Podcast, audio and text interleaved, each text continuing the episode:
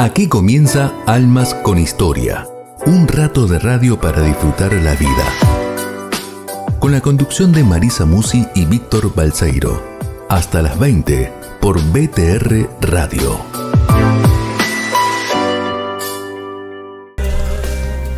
Eh, ¿Cómo era? Desordené átomos tuyos para hacerte aparecer. Ah, y acá estamos. Mira vos. Un día más, un día más. Exactamente, el capítulo 101 de Almas con Historia. ¿Cómo les va, amigos? ¿Cómo están? Espero que muy bien. Arriba el sol, abajo el reflejo, ve cómo estalla mi alma. Ya estás aquí. Y el paso que dimos es causa y es efecto. Pasamos el 100. Qué lindo, muy bien, muy bien. Bueno, Seguimos celebrando. Seguimos celebrando, por supuesto. Cada programa es una celebración, cada programa es un es un alma que viene a conocernos, que viene a contarnos todo lo que le pasa y todo lo que tiene acumulado a través de sus años. Porque el alma va de la mano del corazón. Y cuando el corazón habla dicen que no miente, ¿no? Mm. Esperemos que así sea, por lo menos cuando hablan acá en Almas y comparten. Cruza el amor, yo cruzaré los dedos y gracias por venir. Adorable puente se ha creado entre los dos. Esto es Almas con Historia, aquí en Radio Grote, hasta la hora 20.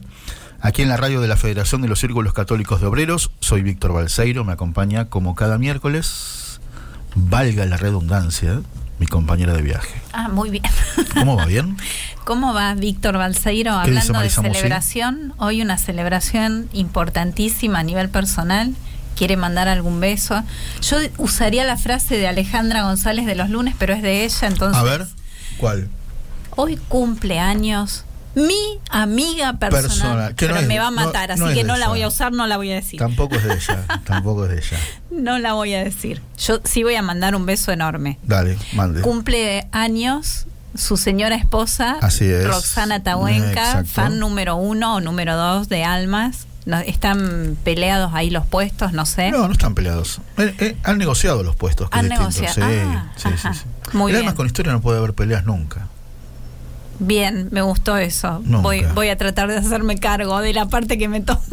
No, es que no, no, no. Muy bien. No da para pelearse.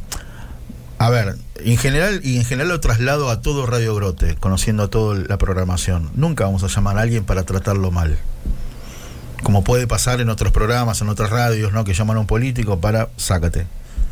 Bien, tratarlo mal no, pero un par de preguntas insidiosas. Eso no quiere decir, pero eso, ocasión, pero eso no sí. quiere decir tratarlo mal. Bien. Le está bien, dando el bien, derecho bien. a réplica en todo caso. Sí. De todo lo que dicen, de todo lo que comentan, ¿es verdad que fue así? ¿Sí? Bueno, ¿por qué? ¿Por qué?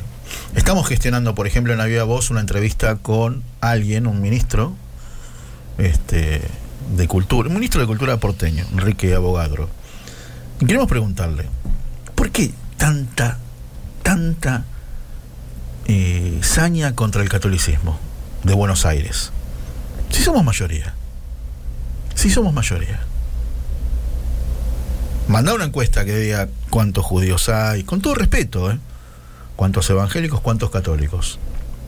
Pero hasta ahí, ¿eh? No vas a preguntarle después, ah, ¿va a misa? ¿Se confiesa? Porque obviamente la lista dice chica. Bueno, contra la mayoría te tirás. ¿Y por qué? Bueno, ese tipo de notas, ¿eh? que esperemos concretarla pronto, eh, la estoy gestionando, eh, tenés un plantel de este lado que no lo va a tratar mal. Exacto. Que no lo va a Y tratar me quedé mal. pensando, si fuéramos minoría, tampoco corresponde. En absoluto. Utilizar el arte, la, la expresión artística Claro, y a nivel claro, público y desde claro. el Estado para ofender Yo a te- nadie, ni a la mayoría ni a la minoría. Yo te tengo que demostrar, yo te tengo que demostrar desde mí, donde estoy sentado yo conduciendo el programa, que podemos ser mejor. Que, que hay un camino mejor. No lo voy a lograr porque, a ver, pasó también con, con el debate por el aborto. Se ha llamado a gente, ¿no? De hecho, por aquí pasan artistas o actores que tienen una ideología. Que está bien, no, pautamos no hablar de ese tema. Pero si aceptaríamos, vamos a aceptamos hablar, bueno, ¿por qué pasa esto? ¿Por qué el aborto? Él tiene las ideas bien puestas y nosotros tenemos las ideas bien puestas. Él no va a cambiar de opinión. Yo tampoco voy a cambiar de opinión. Pero puede haber un buen diálogo. Vos tenés tus razones, yo tengo las mías. A eso me refiero, ¿no? Nunca vamos a llamar a alguien Para agredirlo. para agredirlo. Tal o para que se termine enojando y te corte. Es un papelón cuando pasa esas cosas. Es un papelón para el que está conduciendo el programa. Para el programa de radio que sea, en la radio que sea. Es un. eh, eh, a ver, como hablábamos con Juan Carlos del Miser, como yo le digo siempre, un experto en el buen uso del idioma. Y Juan Carlos se ha cansado de hacer notas. Y nunca nadie hubo que necesidad de levantar el tono. Si tenés 100 temas para hablar, 100 temas. Lo mismo pasa aquí con Almas con Historia, ¿no? Hoy tenemos tres notas pautadas, un- a pesar que uno es columnista, ¿no? Es, ¿no? Que es el doctor Alberto Musi. Y, y no discriminamos a nadie. No discriminamos. Si no, tendríamos que entrevistar solamente personajes celestes. ¿No es cierto? Totalmente de acuerdo. Y no tener miedo a entrar en Claro, diálogo y a ver la perspectiva del otro. De Esto es de poder respetar. acercar las partes y conocernos. Respetar las ideas Respetarnos, por Y supuesto. respetarme las mías. Ese es el punto. Porque volviendo a lo de lo de que pasó en el Colón, ¿con qué necesidad? ¿Con qué necesidad? Muchas veces te preguntas eso. Lo dice Tito todos los mediodías, hoy habló de eso también. ¿Con qué necesidad?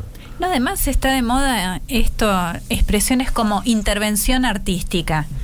Una intervención artística tiene que agredir a un sector de la población. Ponerle el nombre es. que quieras. Ponerle un nombre elegante para llevar a cabo la agresión. Lo que estás diciendo. Claro. ¿De qué sirve? ¿De qué sirve? No es así. Bueno, en todo este discurso no hemos saludado, hablando de buenos modales. Ay, ay, ay, ay. Ya nos están por sacar de la transmisión. Sí, sí, sí. Daniel Martín me hace el dedo, ¿viste? Redondeando, redondeando. Ni brownies de festejo, ni. No, no, eso no, pepas, no, no, no, eso parte, eso queda de su lado. Ni el saludo. No, nada, nada. Daniel Martín, nuestro operador.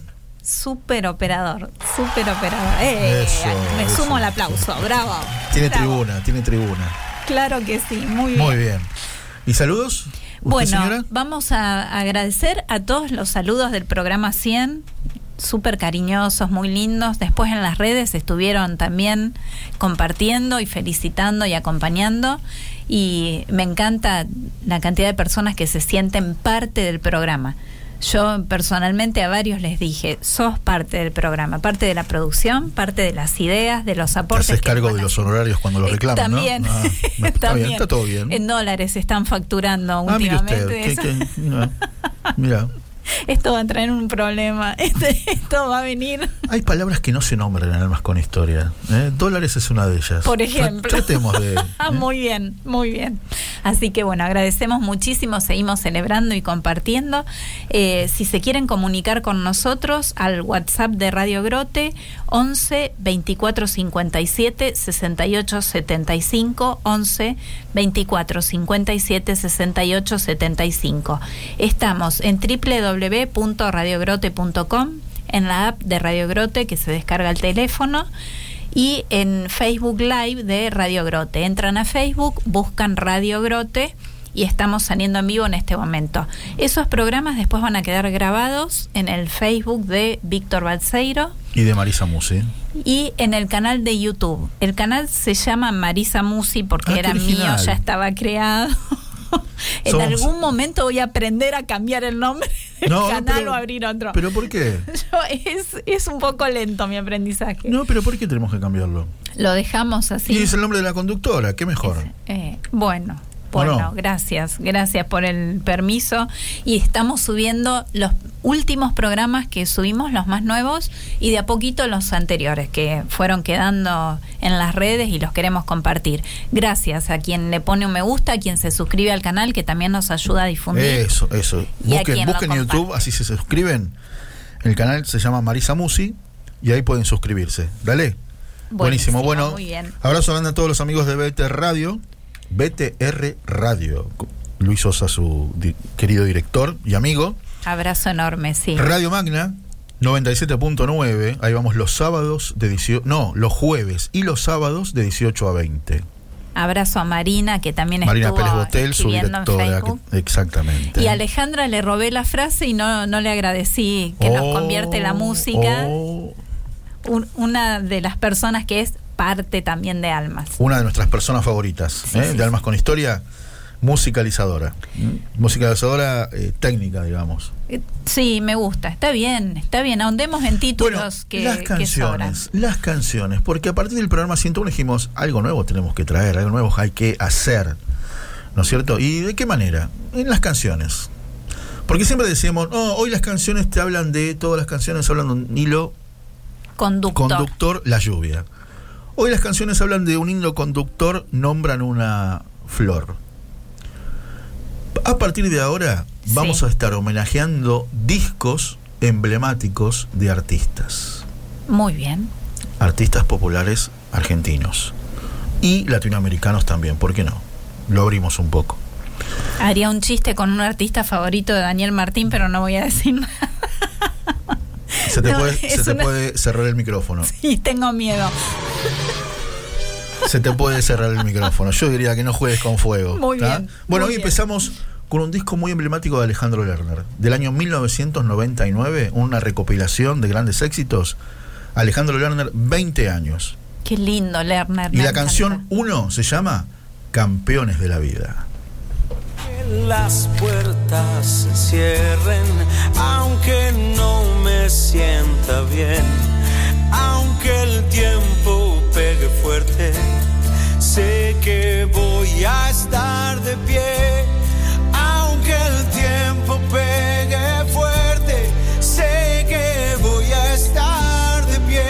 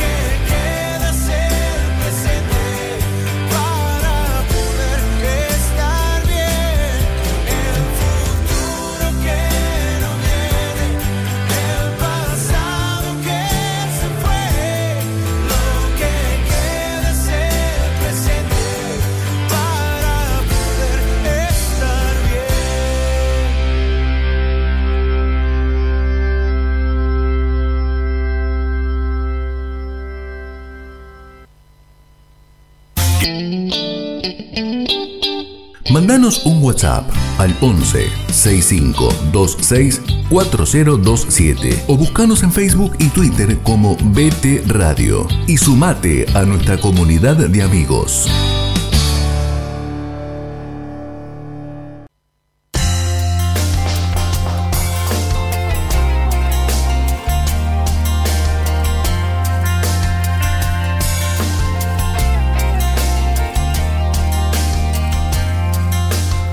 Y este Campeones de la Vida con el que iniciamos esta, esta tanda de canciones, que tienen que ver con este disco, ¿no? 20 años. Es un álbum eh, con muchas versiones en vivo. Pero versiones, a ver, ¿cómo, cómo, ¿cómo es eso que digo a veces? Que forman parte de la banda original de sonido de tu vida, de tu adolescencia. Cierto. Ya este sí. Campeones de la Vida te lleva al año 99. Sí. Y después tengo canciones, elegimos canciones de Alejandro Lerner, la banda del Golden Rocket, año 91. ¿Se acuerdan? Adrián Suar, Diego Torres, Araceli González. Un Diego Torres con el pelo por la cintura. El pelo re largo. Juntos para siempre, una canción que canta Alejandro Lerner con Carlos Mellino, maravillosa canción.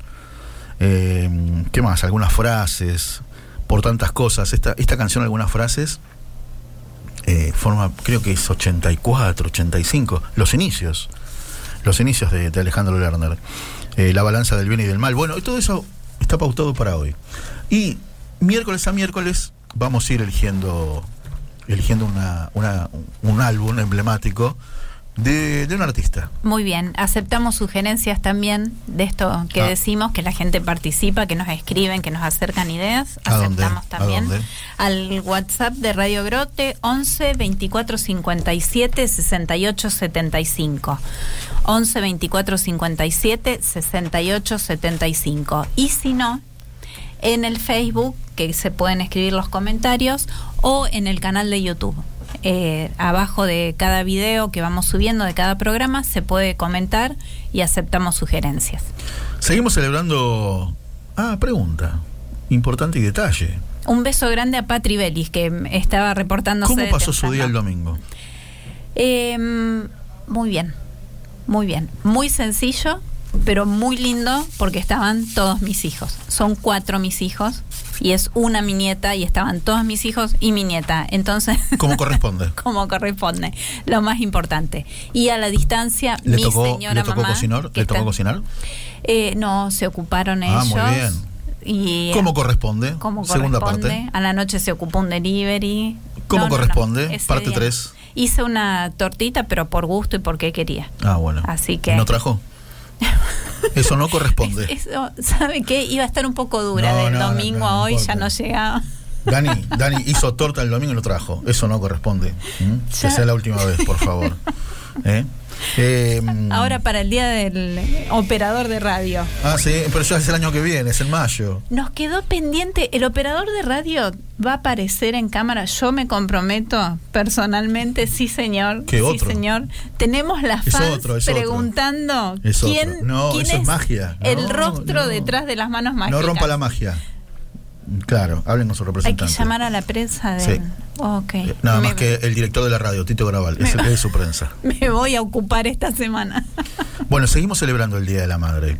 Y elegimos a una mamá muy especial, ¿no? Una, una, una mujer muy intelectual, una doctora en filosofía, ¿no? Por la Facultad de Filosofía y Letras de, de la Universidad de La Sapienza, de Roma. De Roma. La verdad que es una mujer con la que es un gusto escuchar hablar, es un gusto siempre cuando... Ayer, por ejemplo, estuvo cerrando eh, un congreso, así que, así que bueno, la vamos a saludar, ¿te parece? Sí, con todo gusto. Vamos a presentar a la doctora Paola del Bosco. Querida Paola, aquí en la radio Marisa y Víctor, ¿cómo estás? Buenas tardes. ¿Qué tal? Buenas tardes. Estoy muy contenta por muchas razones. Entre otras que logré estacionar, así que puedo hablar con ustedes con toda tranquilidad. Qué ya bueno. con Mi, esa... primer- mi primera salida hacia, hacia San Isidro. Muy aquí bien, estoy. muy bien. Bueno, ¿cómo pasó el domingo? Bien, el domingo fue un día de mucha gente, de algunos anuncios, así que sé que vamos a tener un nuevo nieto que nacerá en junio. Ah, Y, felicitaciones. bueno, y tenemos un, paquete, un- sí, qué lindo, sobre todo porque los nietos no significan ningún esfuerzo de mi parte, digamos, vienen como, como frutos, pero bueno, en fin, todo el- esfuerzo y el trabajo es más bien, ¿Y cómo- en este caso, de una de mis hijas. ¿Y cómo era la mesa del domingo? ¿Cuántos hijos y cuántos nietos?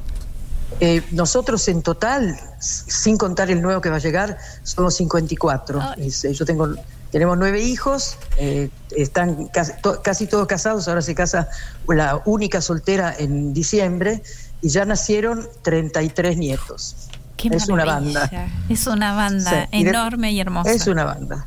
Qué Sí, bárbaro. pero la verdad que digo así porque la gente se impresiona y sin embargo cuando vienen a casa hay una cosa, mm, no sé si decir providencial, porque se dividen por grupos, por edad.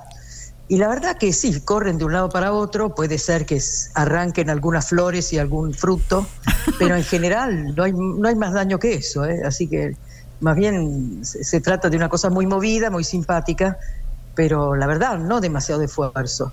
Y además o mejor que- dicho, es un, estamos acostumbrados. Están acostumbrados. Qué arte haber reunido a todos, Paola, porque cuando son tantos Sí. se empieza a complicar con las familias anexas. Cada uno arma otra familia y es difícil. Sí, hacen- hacen- hacemos turnos, ¿eh? Eh, tengo, evidentemente tienen así pactos intrafamiliares. Me encantó, hermoso, hermoso, la mamá y la abuela. Y la, la profesional, reunir todo y, e ir coordinando a lo largo de la vida, años de experiencia con eso. Sí, son años de experiencia, yo tampoco soy un ejemplo para nadie, ¿no? Creo que me he ido armando con el tiempo.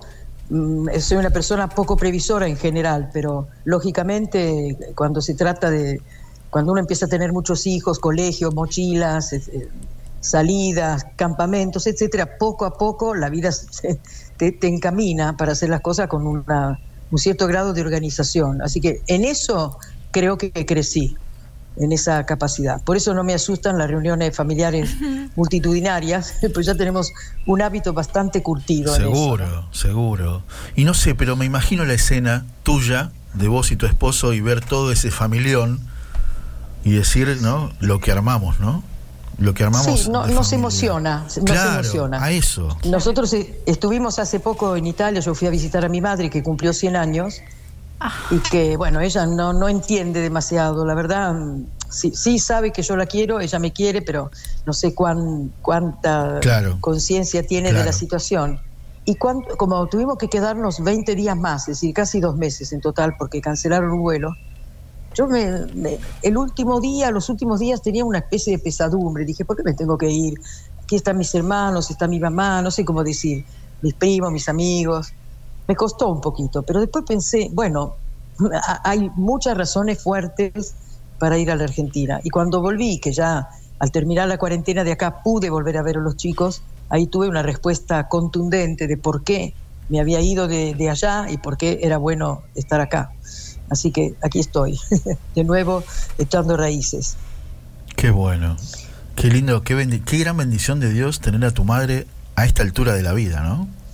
Sí, es como, es un, qué sé yo, Dios nos desafía en una forma distinta de amor, porque antes era la madre que te daba todo y a la que podías pedirle y que ella hasta anticipaba tus necesidades. Y ahora es una persona mm, frágil, eh, no sé, desde la muerte de mi padre, una parte de ella se murió con él, evidentemente, pero quiero decir una cosa positiva de los latinos. En este momento tiene una chica, una señora joven peruana que la cuida, y yo noto la diferencia, porque le canta, le habla, hasta le hace, un- una vez la pesqué con una conversación surrealista, porque la peruana le decía a mamá, ¿y lo que es mundo tu novio?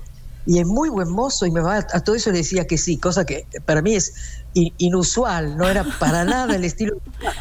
Pero esta mujer, con su vivacidad latina, logró hacerla sonreír y la mete dentro de un, un recorrido mental totalmente nuevo, ¿no? Pero bueno, le saco la sonrisa, la veo bien, así que evidentemente no puedo sino tenerle una enorme gratitud a que ella se esfuerce Seguro. por darle vida, ¿no? porque esto es dar vida también. Por eso el Día de la Madre la felicité, la felicité también a ella, a Silvia, a Silvia Ortiz, esta mujer tan buena, que con mi madre está siendo profundamente maternal, no hay duda que es eso. Qué lindo, qué lindo lo que contás. Eh, Paola, ¿qué, a ver, em, ¿qué valor heredaste de ella que te das cuenta que decís, esto es de mi madre? Lo utilizo yo, lo utilicé con mis hijos, con- ahora con mis nietos, pero este valor lo, lo- lo heredé de mi mamá. Bueno, esta es una muy buena pregunta. Eh, el, el otro día te cuento un detalle. Mi mamá es una persona muy organizada, lo contrario de, de- de lo que dije de mí. Muy organizada. Su cocina era lo más parecido a la NASA que yo haya imaginado. Todo, todo con pelitos. Las recetas de mamá eran con centímetros, eh, qué- qué sé yo, eh, grados centígrados, eh, gramos. nunca te diría una cucharadita, te dice exactamente 15 gramos. Una cosa insólita realmente. ¿Cuántos Muy, muy hijos tuvo tu mamá, Paola? Nosotros somos tres, Tres, un ajá. hermano mayor que yo y yo en el medio y mi hermana menor. Ajá. Eh, ella, esa, esa organización, es decir, su, su cocina no era nunca un desorden, eh, nunca era algo, no sé cómo decir, caótico, sino todo más bien bajo control y lo que sí me dio ella, que es muy fuerte, la, la idea de que uno tiene espacio de trabajo y espacio de diversión y que estos se enganchan perfectamente. Es decir, ella nos pedía que la ayudáramos, lógicamente, pero el trabajo empezaba a una cierta hora, terminaba a una hora determinada, y a partir de ahí podíamos nosotras, mi hermana y yo, y mi hermano jugar, Ajá. y después teníamos turnos, que, que también es una buena institución, porque quiere decir, no es que te toca a- al, al primero que dice que sí le toca, sino que hay turnos, lunes, miércoles y viernes uno, martes, jueves y sábado. Es decir, yo sentí que había una cosa legal, como una especie de estructura en la cual se distribuían las tareas bien. Después terminábamos todos juntos lavando los platos porque era más divertido estar los tres. Sin Mi hermano siempre llevaba la guitarra, tocaba y eh, hacía percusión con una lata de bizcochos que le ponía arriba una cadenita, así hacía de redoblante. En fin, es una persona muy creativa, muy artista. Terminamos los tres en la cocina, pero bueno, sabíamos que mamá le exigía a cada uno un, poco, ¿no? Dentro de, así que diría que los rieles de, de una vida organizada, con horarios, cada cosa en su lugar, un lugar para cada cosa, etcétera, eso sí lo tenía mamá y yo algo, ya dije, por necesidad tuve que aplicar. Ahora mis hijos me dicen que no le fue tan mal y veo que algunos de ellos se animan a tener muchos hijos, quiere decir que no han sufrido tanto el, el hecho de ser así una banda, ¿no? Qué bueno. Porque si no, no yo. Qué Así que- genial. Paola, y ho- hoy ves eh, que falta un poco esto de- del límite de la organización, de armar estructura. ¿Hay cierto miedo en poner límite a- al hijo? Yo no, acá en la Argentina no lo veo tanto porque estoy en un círculo de gente que en general tiene bastante hijos. Ajá. Y cuando son varios me da la impresión de que es una necesidad de supervivencia. No queda otra. Sí lo veo en Italia, en cambio. En Italia tengo algunos amigos que han tenido un solo hijo, que tienen un solo nieto, cuando Sí. llega el nieto, y que ahí me da la impresión de que el, el chico, no sé cómo decir, eh, le, tienen casi miedo a limitarlo, porque le parece que el razonamiento que me hacen, aclaro, en Italia, no en la Argentina, es que este mundo es horrible, espantoso, encima que te diste el gusto de traer un chico al mundo, a este lugar tan feo, no lo podés limitar, tenés que como hacerte perdonar esta, este atrevimiento de haberle dado la vida. Eh, no lo dicen con estas palabras, ¿no? Pero es un poco. Y voy a contarles una cosa que se van a reír. A mí me encanta eh, hacer bird watching, ir a observar aves con, con grupo de amigos. Sí. Entonces, hace poco estuvimos en la laguna, eh, la que se llama Mar Chiquita o Ancenusa, que es la laguna que está en la provincia de Córdoba, de agua salada enorme, donde están los tres tipos de fenicópteros que hay en Latinoamérica. Y eso era un poco el objetivo. Pero para acercarnos a la zona de los fenicópteros, o de los famengos, como también se llaman, tuvimos que pasar por una parte blanda, una parte de, de arena, no, no movediza, pero que, que, eh, el pie se hundía bastante, había que hacer todo un esfuerzo para caminar.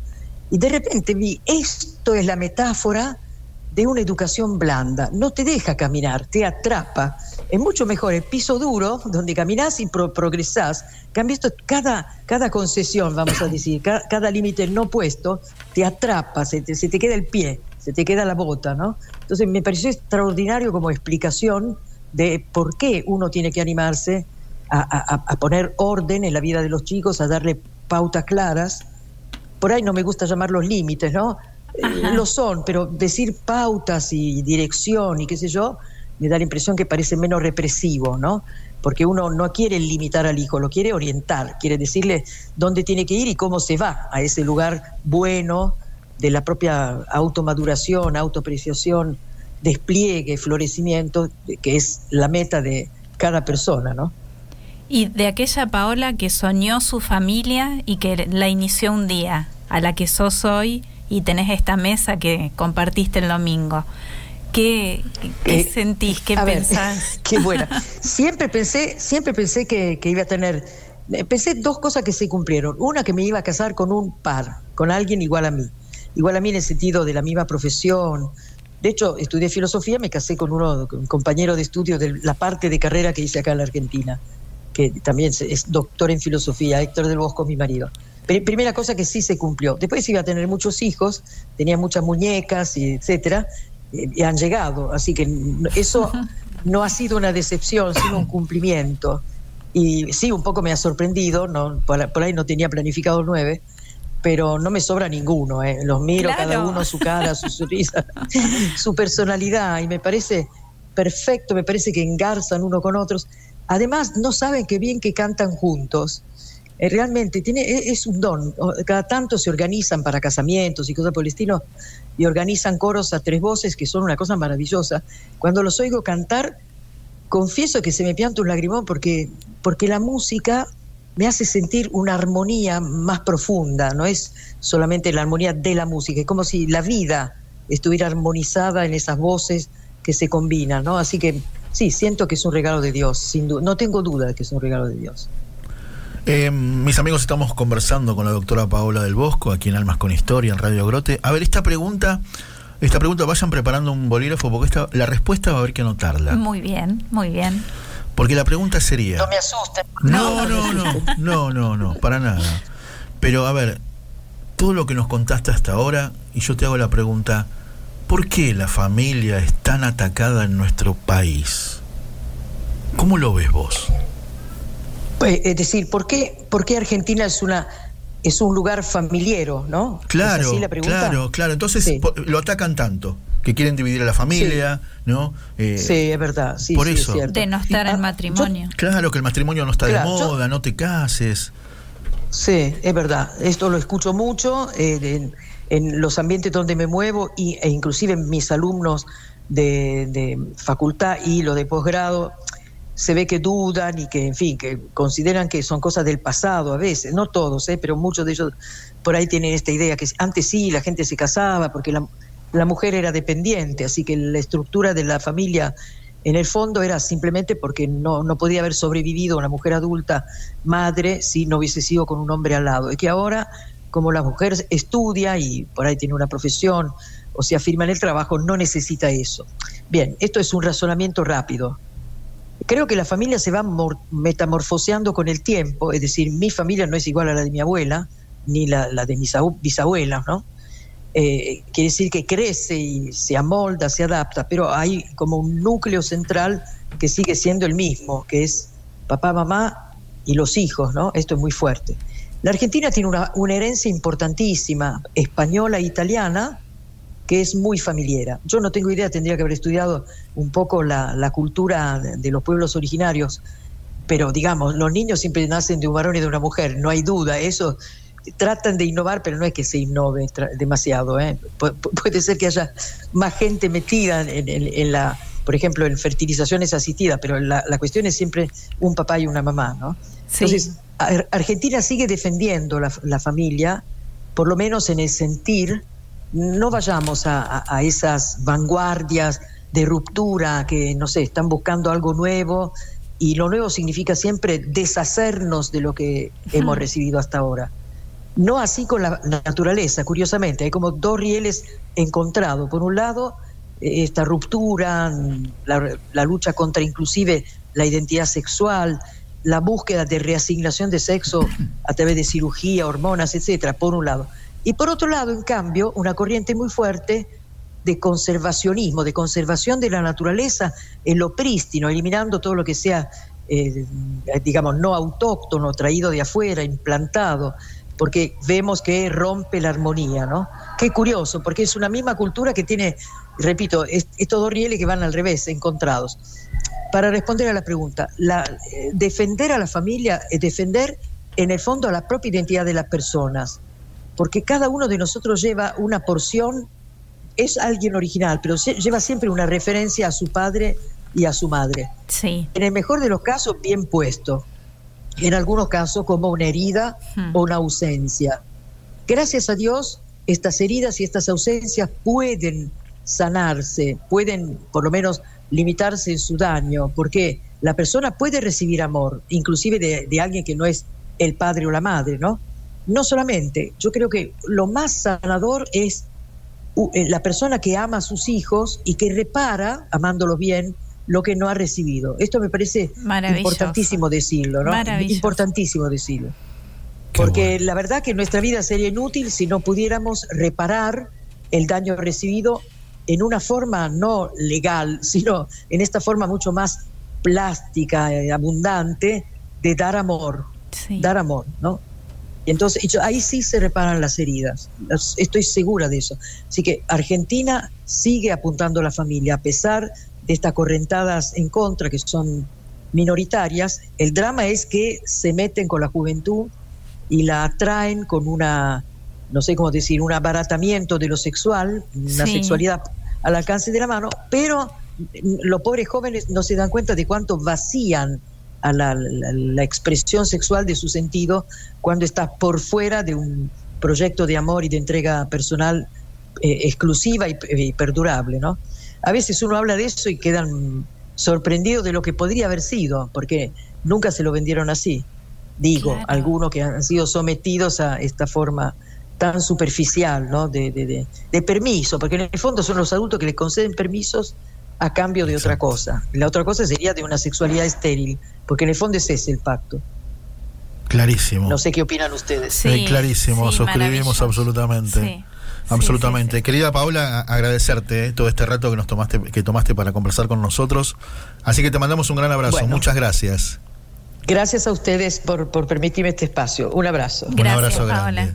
Mis amigos, la doctora Paola del Bosco, qué claridad. La doctora, la mamá, la abuela y seguimos contando. Mamá por 9, abuela por 33, más uno en caminito son, son 34. Maravilloso. Y Son ese 34. ese cerebro, ese razonamiento, esa expresión. Vos qué- sabés que a, medida que hablábamos con Paola, algunos empezaron a, a escribir, ¿no?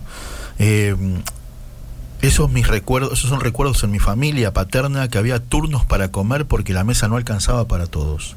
Nos escribe Luis Sosa, él viene, viene de Formosa. Nunca le pude preguntar a mis abuelos si tomaron conciencia de lo que armaron. Entonces yo le pregunto, ¿cuántos eran, Luisito? 11 hijos con esposas, Ah. 11 más. Y un promedio de cuatro hijos por matrimonio. Ay, qué maravilla. Esas fiestas de Navidad, Fue, fue lo que encuentros. era lo que decía. Yo amo esas mesas, Sí, esas mesas sí, largas sí. donde, qué sé yo, dónde, dónde se fue la ensalada de papa y huevo. Está en la otra cuadra, Claro. ¿viste? Me encantó, sí. Pero no, está la otra que trajo porque todo el mundo trae, trae, ¿viste? Trae ensaladas porque hay una, una, una parrilla inmensa. Eso, es- eso, es- eso es maravilloso. Además me encanta porque llega un punto, yo refiero mucho a Navidad porque en algún momento de, de mi niñez y de mi adolescencia fue así, en la quinta de uno de mis tíos. Tenía casa quinta, con lo cual el espacio abundaba, Navidad en pleno verano, así que no había problema. Y además de que éramos tantos tíos, tantos primos, tantos, tantos, tantos, más de uno traía a su mejor amigo que esa noche estaba solo, Claro. a su Eran amiga. 40, 41 era lo mismo. Exacto. Vos sabés que eh, em, yo siempre fui de familia corta, de poquitos. De poquitos. En Navidad ponerle como mucho 6, 7. Sí, Y cuando cono- conozco a Roxana hace 30 años, 30 y pico de años atrás, llega la prim- las primeras Navidades. El primero de enero íbamos a la casa de unos tíos de ella en Pompeya. Primero de enero al mediodía. Éramos como 40. Ah, también. La mesa, la mesa llegó un momento que, viste, entraba por el garage cubierto, doblaba un poquito, seguía por el pasillo del costado. Me encanta. La mesa que eran tablones que se iban poniendo sobre caballetes. Exactamente, y el primer, lo- los dueños de casa y los primeros llegaban a las 12 y los últimos llegaban a las 2 de la tarde porque se habían acostado tarde el 31 de la noche y cada uno llevaba lo que había quedado de la noche anterior. ¿No es cierto? Nadie cocinaba. Claro, claro, claro. Eh, maravilloso. Y es- me esta encantaban idea esas mesas. que, me que encantaban. decía Paola de ninguno sobra. Ninguno sobra, todos somos necesarios. Me encantó todos lo que dijo, no me sobra ninguno. Exacto. No tenía planificado nueve hijos, pero no me sobra ninguno. No sobra ninguno. Y, y todos sienten que no sobra ninguno. Exactamente. Vos le dijiste a, abuela y acá me agregaron, y esposa también, porque tiene un matrimonio hermoso. Sí, sí, sí, de hecho lo nombró a Héctor, su esposo. sí. Exactamente. Señores, ¿se acuerdan de la banda del Golden Rocket? Cuando decían Canal 13 presenta y empezaba a sonar esta canción, Juntos para siempre.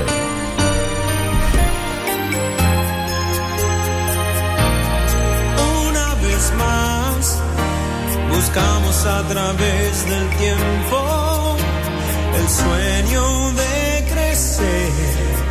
y amar. Cuánta verdad, felices sin razón, tan libres de futuro y de ilusión. Una vez más, buscamos este nuevo encuentro, la misma libertad de ayer,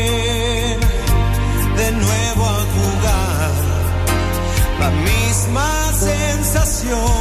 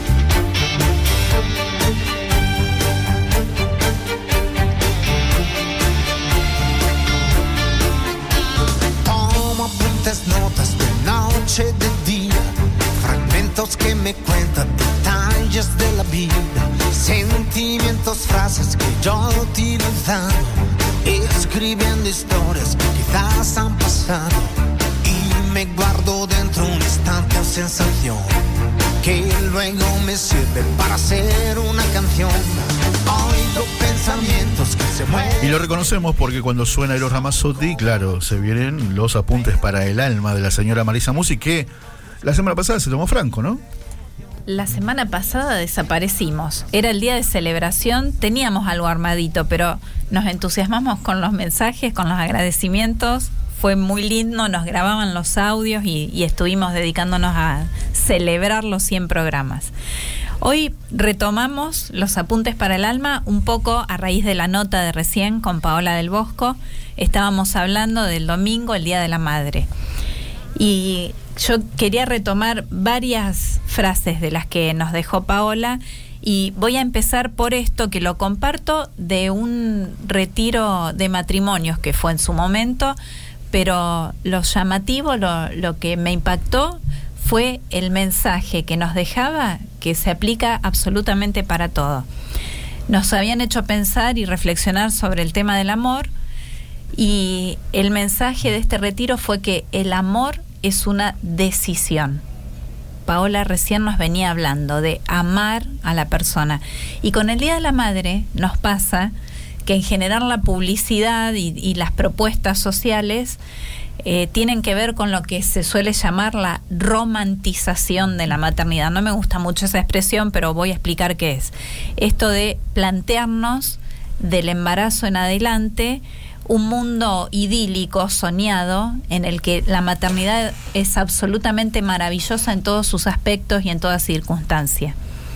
Y esto de el amor es una decisión nos lleva a reflexionar que la maternidad es absolutamente maravillosa y la hacemos absolutamente maravillosa las madres decidiendo en un montón de momentos amar a ese hijo que trajimos al mundo, que trajimos al mundo porque lo gestamos en la panza o porque lo adoptamos o porque lo recibimos porque era hijo de, de algún amigo y desembarcó en casa de alguna manera tomamos la decisión.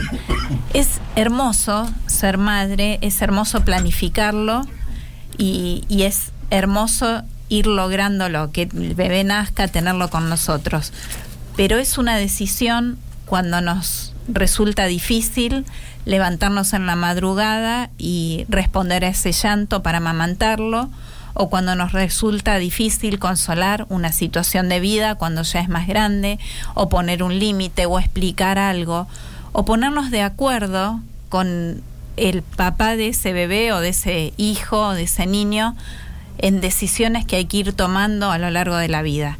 Entonces era un poco bajar expectativas de que no todo es soñado y absolutamente hermoso y rosa y lleno de corazones de colores, sino que gran parte es el esfuerzo que decidimos hacer porque esto es el amor en concreto, es el regar la plantita, el, contribuir a que crezca, a que se expanda. Tomamos la decisión de nutrir a este hijo no solo desde lo físico, nutrir en el alimento, sino desde lo espiritual y desde lo emocional y el procurar estar bien y educarnos y nutrirnos nosotras mismas para ser esa madre que estos hijos necesitan es parte imprescindible de este amor que les queremos dar y brindar. Entonces cuando nos aprestamos a celebrar, por supuesto que el celebrar tiene que ver con el compartir, con el hacer fiesta, con el recordar y con el agradecer. Varias veces hemos hecho referencia a que la celebración es el agradecimiento. Agradecer poder ser mamá, agradecer poder tener a los hijos cerca para festejar, para celebrar este día en especial y compartirlo, y compartirlo y replicarlo y hacerlo extensivo a quien que no tenía a su mamá cerca por algún motivo o que necesitaba o, o que estaba en un desencuentro. Me quedé pensando esto que nos contó Paola hace minutos, donde ella nos dijo con toda confianza, se fue a Italia a ver a su mamá. Lo cual su mamá no registró seguramente. Ajá. Que su hija vino desde Buenos Aires, de 15.000 kilómetros. Y ella sabía plenamente que su madre no tampoco lo iba a registrar. Pero fue a saludarla. Exacto. Para mí eso vale muchísimo. Porque podrías decir, no, qué sé yo, ¿para qué voy a ir? Con una un zoom, ¿viste? Con, Sí, con cámara. O, o un llamado. o- sí, una por videollamada. Lo puedo arreglar. Pero lo que es el valor de una madre. Lo que es el valor de una madre. Por supuesto, y todo este aspecto que tiene de esfuerzo y de trabajo, que parece que, que queda mal si se dice, o se van al otro extremo algunas personas, de quejarse y de buscar todo lo, lo negro, lo malo, lo negativo. Bueno, es un poco y un poco. Es realmente maravillosa la maternidad y el, el momento del nacimiento o el momento de la primera ecografía. Se me ocurren imágenes que se usan mucho en publicidad sobre todo Claro. que apelan a lo emocional. Pero también es maravilloso poder estar eh, en vela acompañando a un hijo que está preparando un examen, por ejemplo, con el cansancio, uf, con la angustia, uf. con el miedo, y Sí. hacerle el cafecito y acercárselo y estar acompañándolo y siendo parte de este aspecto de su vida. Y tomándole. Sí, sí, tomar la tomándole. lección No olvidemos eso. Al menos mi hija me- me tomaba. Con pedagogía o con... No, no pedagogía. Bien. Escúchame, a las 3 de la mañana. Pero no era de quedarme, sino de levantarme temprano. Al revés. No era de seguir de largo. Me iba a dormir poner a las 10 y a las 5 me llamaban. Y era, ¿sabes qué? Un sacrificio. Oh, un sacrificio tremendo. Y después a las 7 y media ya me iba al cole. Con todo bien fresquito, Sí, porque lo sí, acababas de claro, repasar, exacto. te había tomado tu mamá, sabías la lección. Sí, bueno, todos, todos gestos de Recuerdos- amor y, y de. Recuerdo que a lo mejor esos recuerdos era lo que yo le preguntaba a, a Paola, ¿no? ¿Qué valores Sí, que después vos, a lo mejor a vos te hacían, te tomaba mamá y después vos le tomaste a tus hijos? sí, exacto. O esto del Esos son, esos son o- los valores heredados. Yo recuerdo, por ejemplo, una de mis hijas llegaba muy tarde de la facultad, hasta hace poco tiempo. Y a veces la iba a buscar o la esperaba en la parada del colectivo. Normalmente ya habíamos cenado todos en casa. Entonces era tenerle el plato caliente porque llegaba cansada de todo su día de trabajo, de la clase, de, terminar re tarde. y sentarnos un ratito a escucharla y a compartir. Este, porque realmente importa la vida de cada hijo, porque tiene valor cada cosa y porque estamos disponibles para. Exacto. Y tomamos la decisión de estar disponibles para. Exacto. Y lo estás marcando. Y lo estás marcando también. Eh, esta canción de Alejandro Lerner, que viene del mismo disco, 20 años, este álbum que del año 1999, Hasta ahora me encantaron las dos que seleccionó. Me gusta Alejandro Lerner, me gusta la selección que fue preparando. Bueno, esta se llama Por tantas cosas. Alejandro Lerner, aquí en Almas con Historia.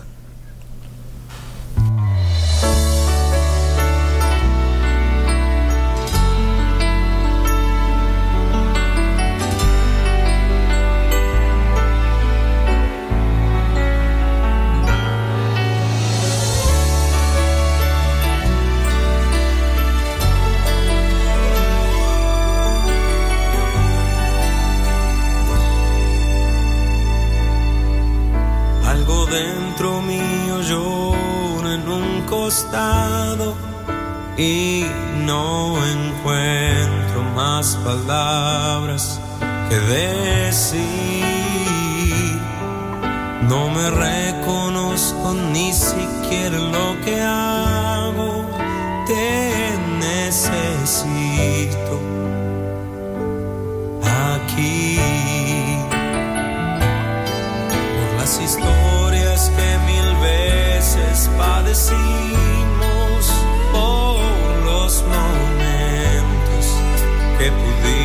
pudimos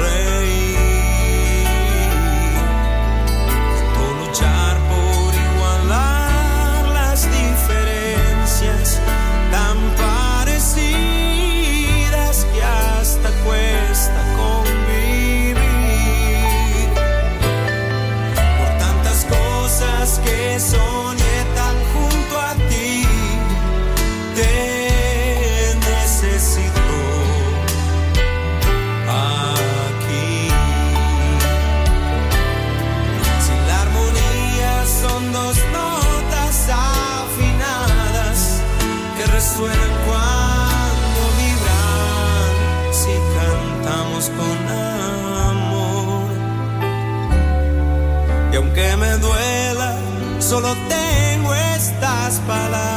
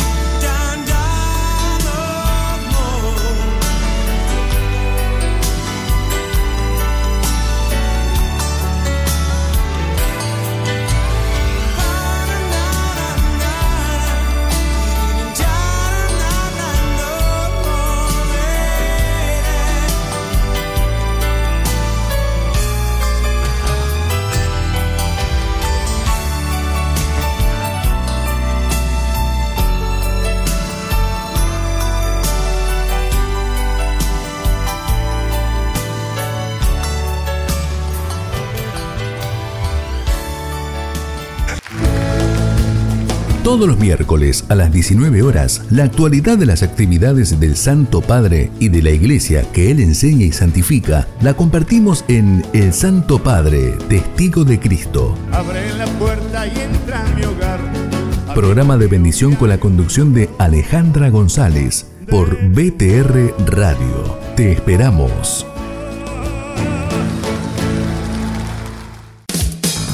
Estás escuchando BTR Radio, haciendo razonar la buena nueva. Cristo vive.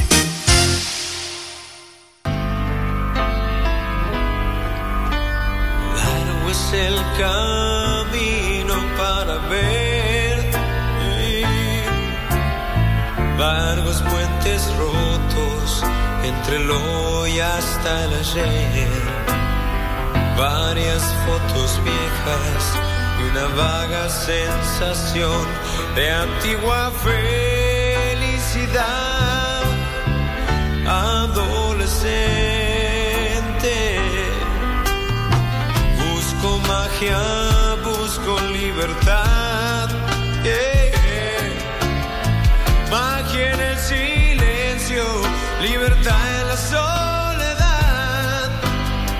Con muchas palabras es más fácil disfrazar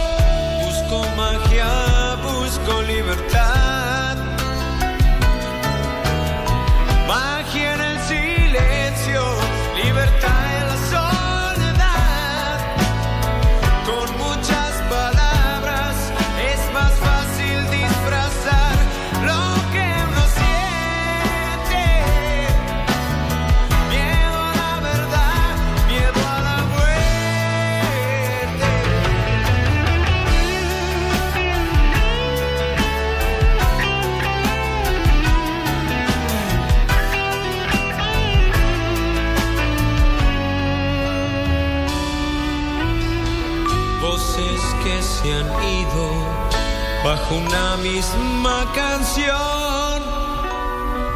Solo la emoción me mantiene.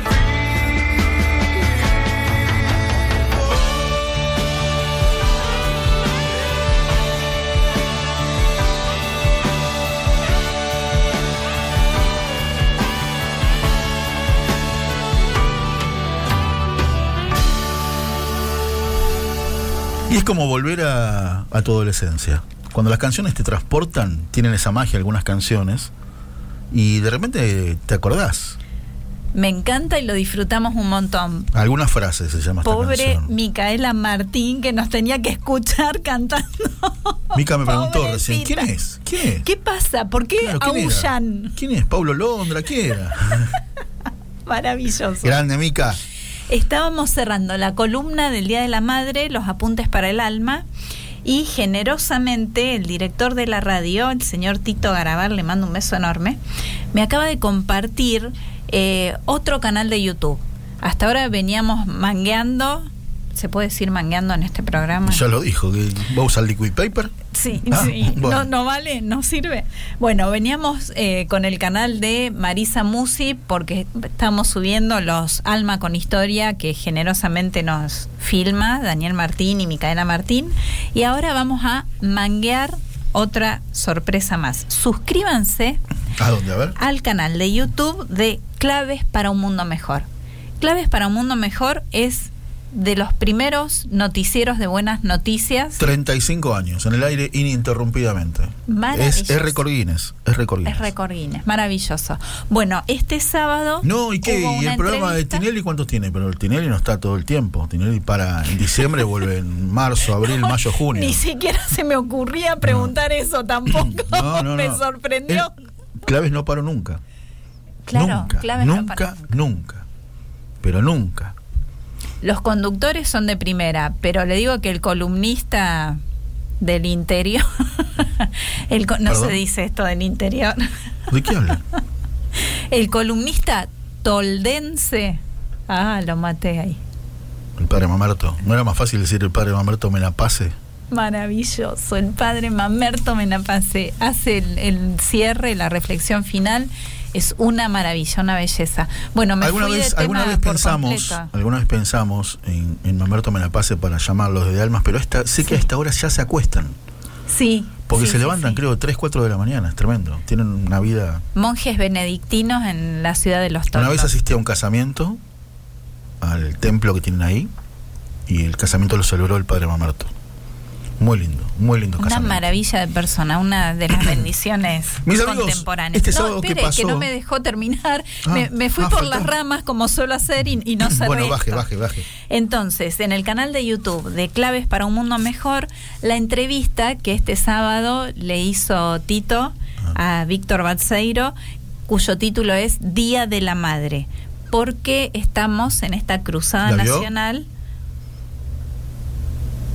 ¿Usted me dice en vivo y en directo en el momento o, No, no, o vivo, después en el canal? no, en Porque vivo. por suerte el canal nos permite acceder en cualquier momento. ¿Por qué me chicanea de esa manera, Había, Balseiro? había un juez, Mica, en la Corte Suprema que se llamaba Zaffaroni. Una vez que me quedo dormida, bueno, o quizás más. de Yo vez. pregunté. Era, un, era, un sábado era, que ¿Era sí o no? Detalles a abstenerse. la, la vi un poquito después, cuando Bueno, se subió al canal. Vamos a presentar quién está esperando en la línea. Sí, por ¿eh? favor, por favor. Porque el mismo sábado que usted está hablando de claves, se cumplieron cinco años desde que Brocherito es santo. José Gabriel del Rosario Brochero, ¿eh? el cura Brochero. El cura brochero. que me di el gusto el lunes de hablar con Monseñor Santiago Olivera, que tanto tuvo que ver, ¿no? En la postulación, en ese trabajo incansable que lleva tiempo, que lleva mucho tiempo. Tuve la dicha de conocer a Nico Flores, que es el hijo de un amigo, Osvaldo Flores, que vive en Córdoba, Sí. Que fue el protagonista del milagro que le sirvió a Brochero para ser santo. Eh, algún día lo vamos a llamar. Lo hemos llamado desde, Desde a viva voz. desde Viva Voz, Sí. Osvaldito. Un gran amigo, un gran amigo. Bueno, pero todo esto vale para dar la introducción a que se volvió, volvió a escena el musical Brochero, Qué lindo, ahora que vuelve el teatro presencial, que es como más me gusta. sobre la figura del primer santo argentino, ¿no? José Gabriel del Rosario Brochero. Y Joaquín Stringa es escritor, es actor, es periodista, es docente y es también el autor de este musical. Bien. Vamos a saludarlo. Hola Jo- Joaquín, ¿cómo estás? Un abrazo grande desde la radio aquí Marisa y Víctor. ¿Qué tal? ¿Bien? ¿Qué tal, Marisa, Víctor? ¿Cómo les va? El gustazo de, de saludarlos.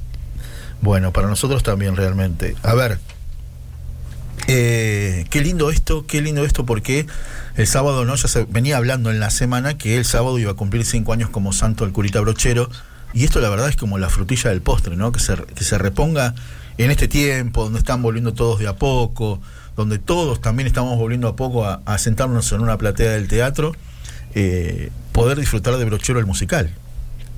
Sí, realmente eh, nosotros no lo teníamos planificado de- de- eh, eh, desde ninguna desde ningún punto de vista estaba planificado y mucho menos la coincidencia con la fecha, ¿no?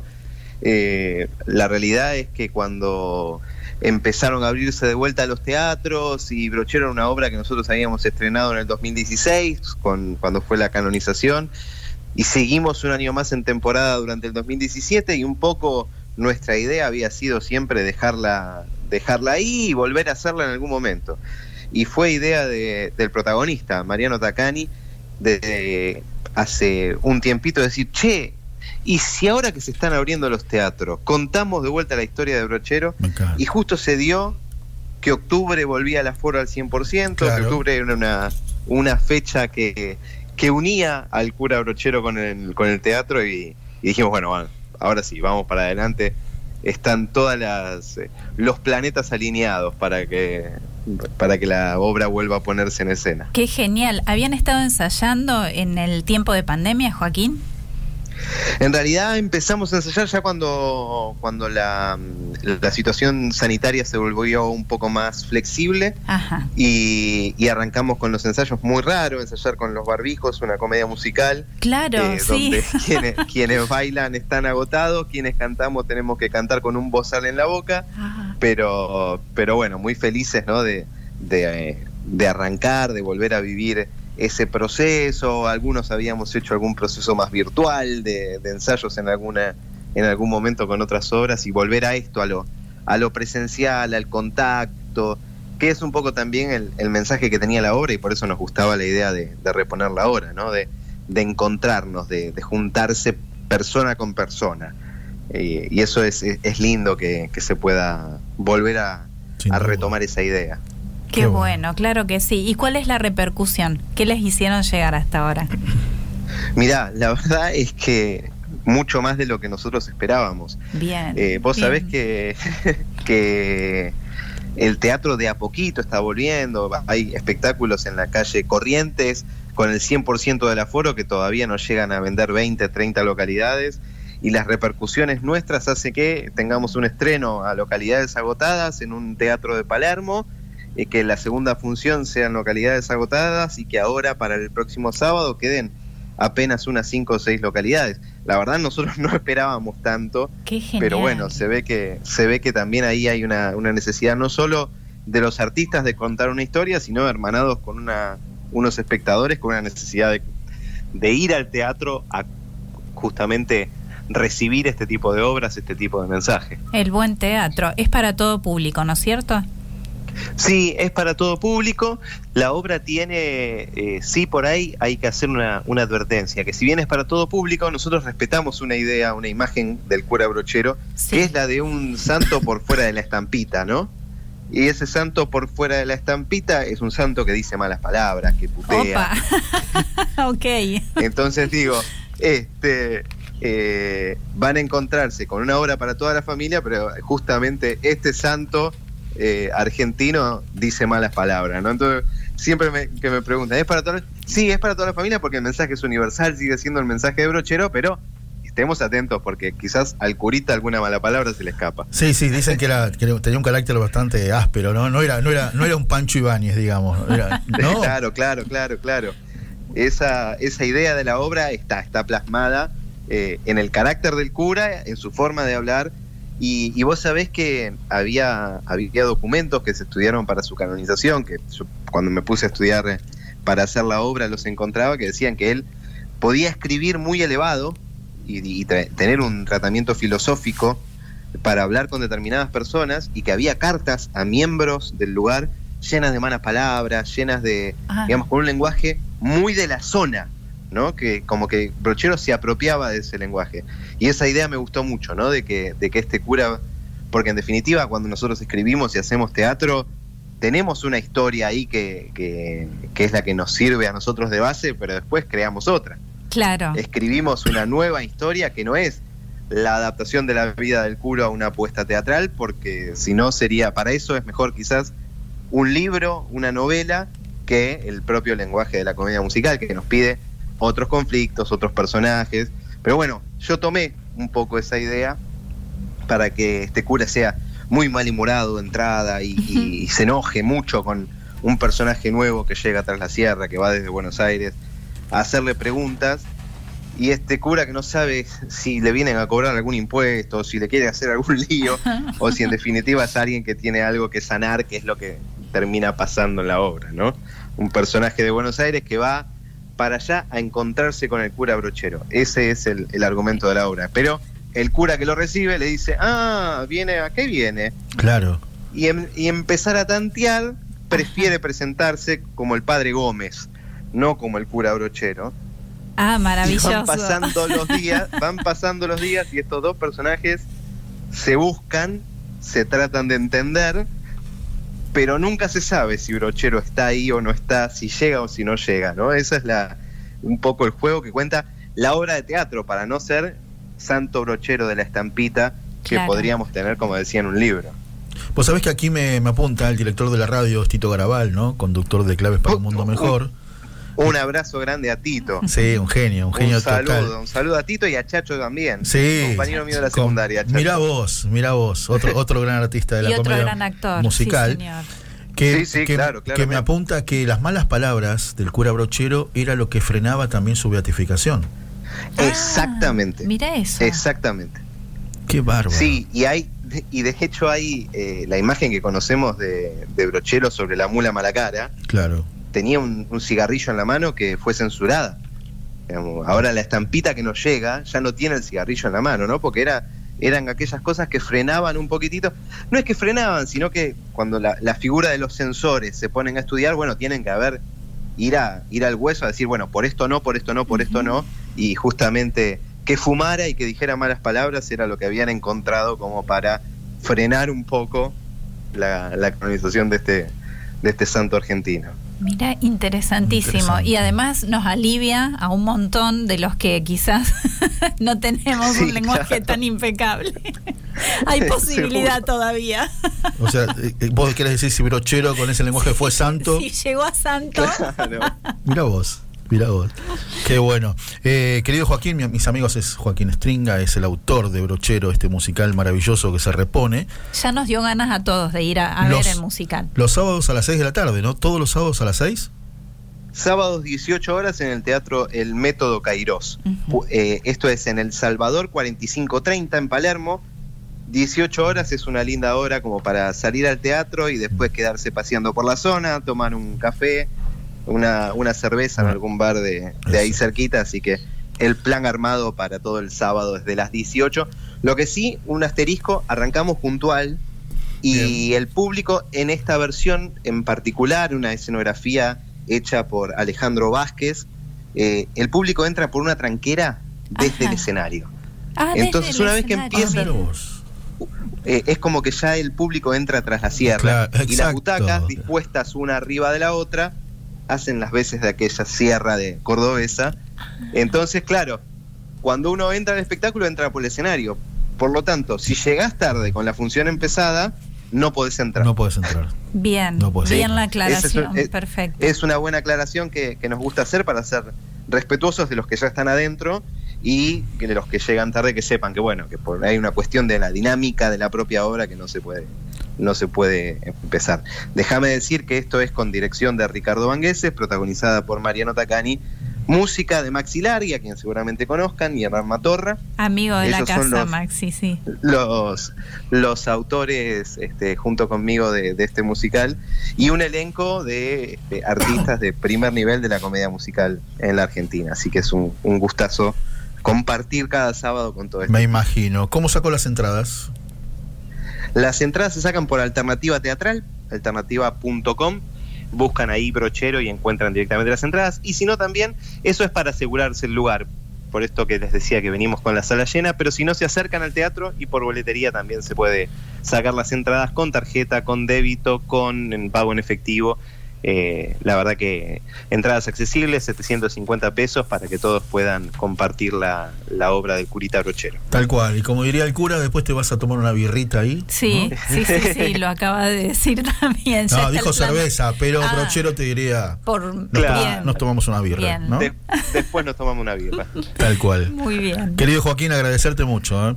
de este rato para favor, conversando ustedes, con nosotros ustedes por- y te prometemos este, hacernos conocer cuando vayamos a ver la obra. Ahí está, ahí está. Yo, este, ustedes me, me avisan y, y nosotros ahí dejamos todos los, Con todo los gusto. recaudos para que entren lindos. Bueno, Sí. te mandamos un gran abrazo. Gracias. por darle, por darle espacio y difusión también a, a este tipo de proyectos que hacen tanta falta y son tan necesarios hoy, después de estar tanto tiempo encerrados, dedicarle un tiempito a la cultura. Cual. Eh, Sí, muy sí, agradecido, muy agradecido por eso. Un gran abrazo, que sigas muy bien. Ustedes también. Hasta luego. Hasta, Hasta luego, luego, mis gracias. amigos. La voz de Joaquín Stringa, el Qué autor. lindo volver al teatro real, al teatro En lo de personal carne y volví hueso. el sábado. Ah, usted estaba. Sí, sí, Fuimos sí, a ver sí. una función para la prensa de una obra interesante. Interesante, vamos a estar comentando después también. Lo que pasa cuando no escuchas. Lo que pasa, o eso que pasa cuando Eso no que escuchas. pasa cuando Eso no que pasa cuando no escuchas. Eso que pasa cuando no escuchas. Siempre el teatro tiene, va Así que mirá siempre, este detalle. el buen teatro este, tiene... este detalle que me pasaba a Tito, ¿no? El mal hablar de brochero fue algo que frenó la beatificación. Tremendo. Tremendo y muy alentador, en serio. Yo me imagino lo que habrá, lo que habrá elaborado Santiago Olivera. y porque si frenaba esto, eh, y decís, bueno, está bien, porque quizás no tuvo la, la- la educación suficiente, ¿no es cierto? O rodeado de gente que hablaba bien. No, incluso el, el tema temperamental. Yo acá hago abstracción del cura Sí. brochero porque ni siquiera lo sé, pero realmente nos rodea gente que profundamente uno dice, este es un santazo, lo, lo conocemos en profundidad, vemos cómo acciona, vemos lo que decide, vemos lo que hace en su vida, pero tiene un temperamento. Y bueno, por algo la mula se llamaba mala cara, ¿no? Mala cara. Entonces me imagino que debe ser difícil. Y esto es lo de los santos contemporáneos. Los tenemos al lado nuestro, vamos compartiendo la vida y bueno, que, que se pueda admitir alguien que hablaba mal a los altares. Cuando él contaba ¿no? que llegaba un tal padre Gómez a visitarlo, ¿no? A Brochero, esa era la, la escena, ¿no? Me hizo acordar un poco a Teresa el musical. ¿Eh? Querido Tito, te mando un abrazo que fue el productor de esa obra. Y Chacho Graval. Chacho Graval hacía de un fotógrafo de una revista, Sí. ¿no? Que llegaba a ver la obra de la Madre Teresa. Y la Madre Teresa no le tenía confianza. Como en este caso. Me encanta. Como en este caso. Qué lindo. Un papel impresionante de Vicky Buccino interpretando a la Madre Teresa y Chacho con esa vestimenta de fotógrafo increíble. Qué lindo, Increíble. buen teatro, La buen ver, argumento. esa la fuimos a ver a, a ver Tito, corregime, el Teatro de la Comedia, creo que fue el que estaba ahí en Rodríguez Peña. Un teatro inmenso, inmenso, lleno, Qué lindo. lleno. Hace mucha falta buen teatro y, y buena Y, calidad bueno, de y ahí justo arte. Vino a la memoria también la de Carol Boitila. Este, donde el personaje, que no me acuerdo en este momento cómo se llama, el que, de- que hizo de Juan Pablo II, de Carol Boitila. No la vi, así que Yo no sí puedo vi, ayudar yo ahí. sí la vi. En la última función le mandan algo, una prenda original que era de Juan Pablo II. Juan Pablo II hacía poquitos años que había partido, porque esto fue 2006, creo. Al actor le enviaron. Al actor y Ay, la usó maravilla. y la usó en la última función. Ah, Y cuando termina la función se pone a llorar como un nene de la emoción. Lo que había sentido usar eso que había, que había usado impresionante. Juan Pablo II. No, tremendo, tremendo. Impresionante, qué maravilla. Esas, esas obras maravillosas que, que esperemos vuelvan, ¿no? Si ya repusieron este, eh, ¿cómo es? Brochero, ¿no? Carol o, o Sí, Teresa. sí, ojalá, en serio. Allí en el auditorio de Belgrano, que es un pedazo de teatro impresionante, con una acústica maravillosa. Además, bueno, hacer este guiño, señores productores, fíjense qué salas se están llenando. ahí está, ahí está, la estola. La estola que había usado. Juan Pablo II, Bien, la bien. usó el autor, la usó el autor en la función, en la última, la última función, la despedida. En esa, en esa estuvimos el nosotros actor en escena, la hizo parte de la obra. y terminó llorando como un nene. No Me encantó. nunca, nunca más. Me encantó. La Muy bien. balanza del bien y del mal, cantada por Alejandro Lerner y cuando volvamos, columnista Josefino presente. Vamos.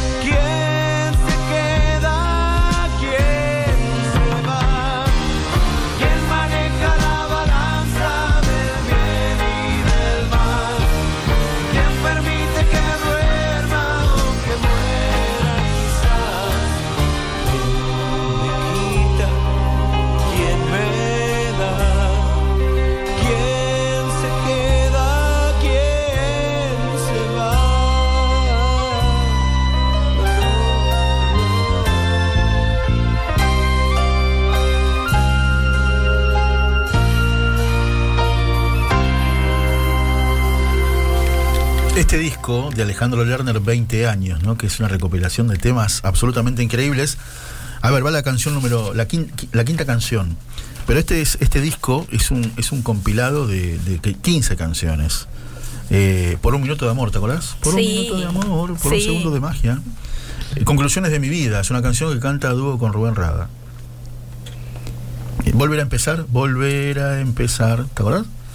Que aún no termina el juego, volver a empezar. Muy bien, muy bien, muy bien. No hace falta que lo digas. Esta es del 85, 86. Una canción que tiene una parte que me llamaba la atención, porque decía, no hace falta decir que me, Que me quiero, quiero morir a tu lado. Y después decía, que nos veremos arriba. Sí. ¿Te acordás? Decía, Sí, sí, sí. ¿Qué era eso? Eh, así que bueno, si entra la canción número 6, Nena Neurótica. Nena Neurótica de familia bien. Está bueno también. También Era medio para bailar. 84 de y un ritmo. De esas, de esas primeras canciones de Alejandro Lerner. Alejandro Lerner se presenta en el Festival de Barrock, Buenos Aires Rock, en el año 82. Y ahí sale su primer disco. Y Nena Neurótica es también de por ahí. De ¿eh? esa época. De esa cuando arrancó Lerner. Hoy esas- no le pidas esas canciones a Lerner. Hoy, viste, te habla de otra manera, unas baladas diferentes, pero, pero bueno. Muy lindas, las que fue seleccionando, muy lindas canciones y muy profundas las letras. Me gusta. Bueno, ya, ya estuvieron, ya estuvieron aportando, ¿eh? Ya estuvieron Ah. aportando. Sí, acá ya me pidieron. Para la próxima selección. La próxima bueno, selección hay un disco femenino. Vamos a tratar de hacer un, un artista varón, un artista mujer. Pero ya me pidieron del varón Abel Pintos y un disco que se llama Único. Así que. Qué así que- lindo. Suscribo también porque me gusta mucho. Ah, ah, ella, ah, ella Vamos. suscribe, ella suscribe Único de Abel Pintos. Muy bien, Mica. Mica, qué grande, muy bien. Estamos con la segunda parte de la operación técnica que es Micaela Martín, digna hija de su padre, hace honor a la profesión otra genia, otra de las manos mágicas. Y bueno, eh, a ver, lo- los productores somos así. ¿Cómo? Alguna- Yo claro. estaba hablando de la operación técnica. Pero ella es la productora Pero- de Enclave Ah, Grote. sí, tiene razón. claro, tiene razón. La productora de Enclave es Grote. multifacética. Y otro día le toca operar, y otro día quizás venga acá a conducir. Y así. Sí, señor. Sí, tenés, tenés chapa, tenés chapa. Y No, a full, Sí, a sí, full. sí. Muy bien, sí, claro que sí. El barbijo es una excusa. Bueno, ¿qué? bueno, si pudieron ensayar el musical con barbijo, que hay que cantar a, a todo pulmón, como dice ¿eh? Lerner. Me quedó por preguntarle algo, porque entre el elenco hay una Sofía Stringa, que participó en la grabación del himno para la JMJ Sí, de Cracovia, 2016. Una voz espectacular. Bienaventurados, debe ser talento de familia. seguramente. Y viste cuando las familias de artistas, Qué lindo, ¿eh? ¿no? Tito Garabal, que es artista exclusivo. Y Chacho, obviamente. Y Obviamente. Paz, y Paz le gusta embarrarse. Paz es la productora, viste, que va, viene, corre. Yo voy a hacer este reconocimiento público. Los productores tienen un talento especialísimo, un don, un, un- algo ahí, un regalo súper extra porque es dificilísimo producir un programa. No, una vez, a ver, al principio quizás sí. Cuando a mí me dijeron y me contrataron para un programa diario como el de Tito, Sí. de dos horas, el cual eran tres notas por día, y los primeros, los primeros programas, este, viste, tenés que activar y decir, ay, listo, ya hice tres para hoy, y mañana de vuelta. ¿y qué tengo mañana? ¿Y pasado? Y pero, y pero claro, no podés programar con mucho anti- anticipo porque es, son programas coyunturales como el de Tito. Claro, la actualidad La política. actualidad al instante. Sí. La actualidad, y si es posible, acaba de haber un choque en la esquina, en, la- en el obelisco, y tiene que salir por tu radio. Impresionante. Que es un esfuerzo Tenés que de tener, producción tenés que tener una- una cultura este, vasta, una información absolutamente de Sí, último Y momento. mucho talento para hacer los contactos y lograr No, notas. bueno, pero está bien, pero a ver, cuando pasan algo, eh, yo por ejemplo tenía, siempre dejaba, por ejemplo, en este programa, eh, dos notas y dejaba una tercera abierta para hacer el mismo día a la mañana. Me decían, vos estás loco, qué sé yo. Pero a veces pasaban cosas de último momento y que tenías que tener un lugar, ¿no es cierto? En fin, bueno, eh, año Josefino. Año Josefino. Hoy tercer miércoles. Qué lindo hablar de esto, de San José. Ya va quedando poquito, ¿no? Cierra en el mes de marzo el año Josefino, si no entendí mal. No sé cuándo parece. cierra. No sé Eh, cuándo. Lo único que sé es que esta mañana lo, lo vimos en un Facebook Live a nuestro querido columnista, el doctor Alberto Musi, allí desde su Junín, eh, hablando de este maravilloso San José. Tenemos una canción, tenemos una canción para presentar a nuestro columnista. A ver.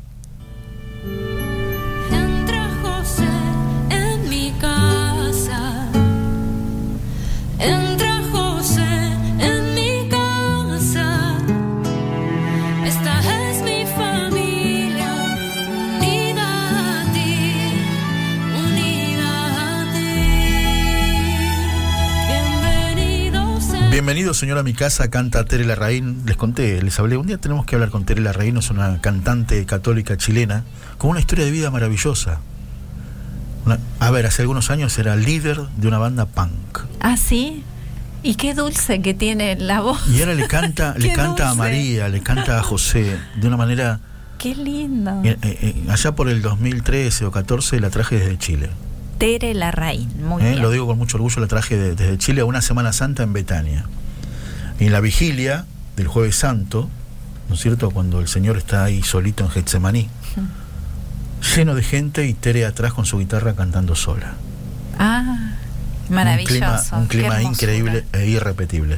No nos vayamos de tema y saludemos a nuestro querido columnista, al doctor Alberto Musi. Querido Doc, un abrazo grande. Ah, bueno, no. ya casi. Bueno, estaba contando que hicimos, lo... lo hicimos esperar mucho. Claro, se ofendió, se ofendió y se Ahora fue. preséntele usted, ¿no? ha, pasado, ¿no? Hablando de producción de programas, se ofendió el entrevistado y se fue. no, estaba contando que lo vio en un Facebook Live esta mañana. Esta mañana, esta mañana tipo 11 de la mañana, hablando de San José. Pero hablando tan lindo de San José. La iglesia San José de, Ju- de Junín. San José es amor. ¿Se acuerdan lo que dijo hace tres columnas atrás, no? Que uno era templo, que el otro era sagrario. Maravilloso. Ahora sí lo, lo presentamos. San José Hacemos- abrazando a María, abrazando al niño. Hagamos el intento. Muy bien. Querido Doc, un abrazo grande desde la radio. Aquí una tal Marisa y Víctor. ¿Cómo está, Doc? Muy bien, muy buenas tardes, Víctor y Marisa. Qué gusto otra vez estar con ustedes y charlar un poquito de nuestro gran patrono, San José. ¿Qué tal? Muy bien por acá. Bueno, me alegro mucho. Qué lindo haberte visto hoy a la mañana y cómo disfrutabas lo que estabas contando. Sí, realmente es un, es un disfrute, es un trabajo, pero es eh, un trabajo que me gusta mucho y, y lo hago realmente con, con alegría, con ganas. Este, me siento muy bien. Sí. Este, hoy nos hemos referido mm, un poco al, al punto central de, digamos, del tema de San José. Hoy me refería a su corazón, es decir, a su amor, porque desde siempre el corazón ha tenido la connotación de ser el asiento del amor. No es el asiento, por supuesto, este, biológicamente, pero así se lo considera y es el símbolo característico, ¿no es cierto? Tiene otras connotaciones, todas referidas más o menos a lo mismo y mm, desde siempre eh, mundialmente ha sido así.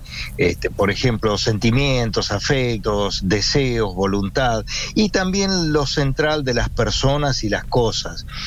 Tanto es así que en, la religión eh, se lo ha mencionado se lo tiene como símbolo y características en las sagradas escrituras por ejemplo se lo menciona según los eruditos más de 700 veces Al corazón. al corazón, sí. Así que, bueno, y por eso la iglesia lo ha tomado con su simbología para referirnos a Jesús y a María, ¿no? Y también a San José. Aunque por ahí estas devociones en su momento han sido un poco discutidas, porque bueno, eh, la iglesia es bastante cauta en estas cosas, eh, es cautelosa, es prudente, y hasta que no... mm, en los estudios no arrojan algo realmente positivo y valedero, no se toman como, como verdad. Hoy en día ya nadie discute las devociones al Sagrado Corazón de Jesús, al Sagrado Corazón de María y también a través del tiempo, a través de los siglos, hubo y hay muchos santos y papas que han bregado por ello, la devoción al Sagrado Corazón de José. Incluso hay iconografía donde están los tres corazones unidos, ¿no? Eh, Jesús, María y José están también unidos. Este, Que además me encanta porque digo- es la referencia a la Sagrada Familia, es como el, el modelo, el, la guía de la familia, Jesús, María y José. Realmente yo digo que la Sagrada Familia es imagen y semejanza, es una Trinidad, imagen y semejanza de la otra Trinidad, la divina, la Santísima Trinidad. Y fíjense que la Santísima Trinidad tiene Padre, Hijo y Espíritu Santo, la Sagrada Familia tiene Madre, Hijo y Padre. Hay una persona que es común en las dos Trinidades que es la segunda persona, es el Hijo. Tan es así que Jesús siendo Dios, hijo de Dios, en algunos pasajes del Evangelio se proclama hijo del hombre. O sea, hay todo un significado con esto, ¿no es cierto? Este, una Trinidad terrena, imagen y semejanza de la Trinidad Santísima y Divina. Pero refiriéndonos un poquito al corazón de San José, eh, yo quería decir dos o tres cositas. Este, es un corazón magnánimo y esta magnanimidad proviene de su anonadamiento frente a los acontecimientos que le toca protagonizar. Él se pone no en segundo lugar, se pone en tercer lugar, detrás de Jesús y de María. Pero aún más, cuando Dios lo convoca para esta tarea, se pone mucho más abajo. Solo se reconoce como humilde servidor dentro de un del plan, un plan que él apenas está comenzando a entender. Sabe que son ellos, Jesús y María, quienes deben crecer y él permanece callado cumpliendo con toda fidelidad el rol que le cabe como esposo y padre de esa sagrada familia que a instancias de Dios es el mismo quien instituye y construye. José es el que, digamos, es el formador de esta sagrada familia.